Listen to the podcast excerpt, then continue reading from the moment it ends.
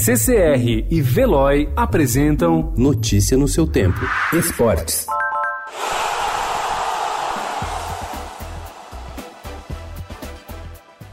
A seleção brasileira começou o ano pressionada para conquistar a Copa América, ergueu a taça, mas as decepções nos amistosos ao longo do segundo semestre, minimizadas pelos 3 a 0 sobre a Coreia do Sul ontem, jogam para o ano que vem um momento de afirmação da equipe. O grande teste virá das eliminatórias para a Copa a partir do mês de março. A regra vale também para o treinador.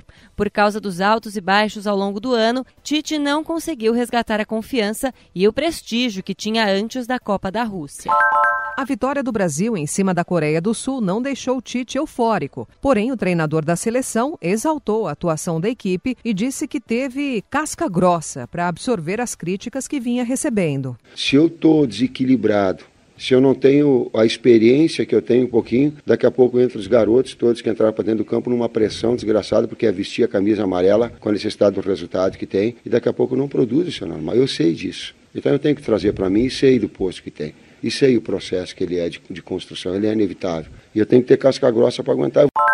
Quando imponente, no gramado em que a luta o aguarda. Há exatos cinco anos, o torcedor do Palmeiras se enchia de orgulho por ter uma casa novinha em folha e uma das arenas mais modernas do país. No dia 19 de novembro de 2014, o time Alviverde fez seu primeiro jogo no Allianz Parque. De lá para cá, foram muito mais alegrias do que tristezas no estádio. O Allianz Parque, construído onde antes era o Palestra Itália, possui uma ligação grande com a equipe e com sua torcida. Os números mostram a força do time em seus domínios.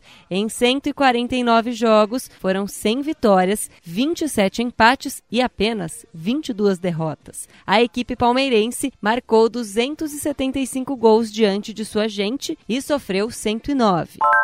A 13ª edição da Virada Esportiva de São Paulo terá mais de duas mil atrações espalhadas em mil locais pela cidade no sábado e no domingo, dias 23 e 24. Ao todo serão disputadas mais de 120 modalidades. Entre os locais que receberão eventos da virada estão a Praça Charles Miller e o Estádio do Pacaembu, palco da Arena UFC, que vai realizar oficinas de lutas para todas as idades. A Praça Roosevelt, na região central, terá uma pista de patinação para crianças partir de 5 anos. O Parque do Ibirapuera vai reunir fãs do bodybuilding com a visita de celebridades do mundo fitness. A Estação da Luz será palco de atrações para quem curte esportes a motor. Na Praça Heróis da FEB, na manhã de domingo, será o ponto de largada para uma grande pedalada que vai percorrer as ruas da zona norte da capital paulista. Notícia no seu tempo. Oferecimento de Veloy. Piscou, passou.